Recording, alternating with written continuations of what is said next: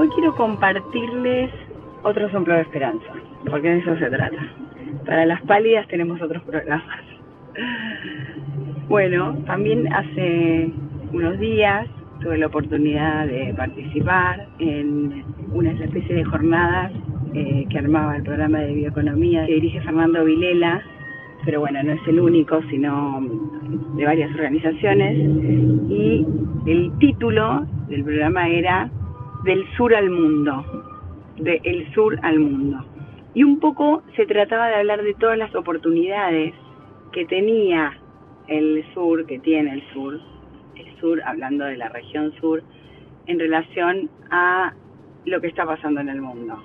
Es verdad que estaba más orientada al sector agrícola y energético, pero es que precisamente de eso se trata en este momento y a partir de, bueno, el mundo está viviendo eh, muy especialmente después del COVID y a partir de la guerra de Rusia eh, en Ucrania, está viviendo una escasez y una reconfiguración, una escasez de alimentos y de energías con la consiguiente alza de precios y una reconfiguración de las alianzas, sobre todo de las vinculaciones comerciales. Bueno, y en ese punto lo que más o menos destacaban casi todos los eh, analistas y todos los que se referían a, a este tema es que Argentina y América Latina tienen mucho para hablar y para aportar en los dos temas, tanto en energía como en alimentos.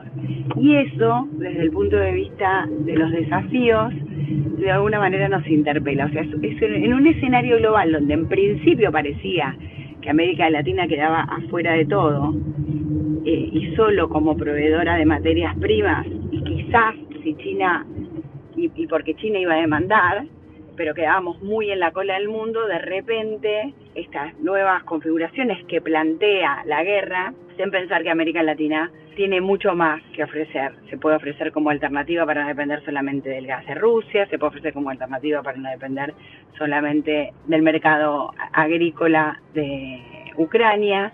Y además, bueno, uno de los temas que donde nos estamos más afectados y que puede afectar a nuestros precios son los temas fertilizantes, que es eh, algo que venía de, Rusia específicamente, pero también la, la posibilidad de que con las eh, capacidades energéticas que nosotros tenemos, incluso con vaca muerta, de revivir algunos proyectos que tenían eh, la Argentina para eh, todo lo que es eh, fertilizantes.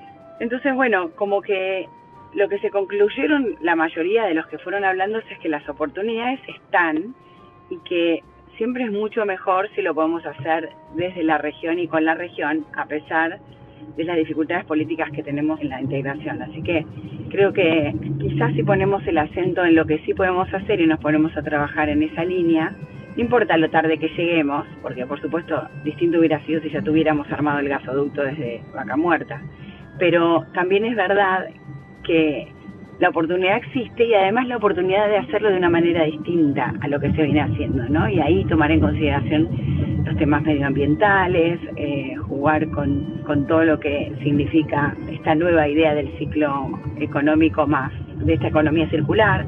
Así que bueno, simplemente quería, sé que Fernando Vilén en algún momento estuvo en la radio, pero creo que hay que empezar eh, a hablar de, de las oportunidades que tenemos para para ver si brillamos en la decisión política eh, para que todos estos actores que pueden eh, intervenir en estas oportunidades tengan la posibilidad de hacerlo y las condiciones. ¿no?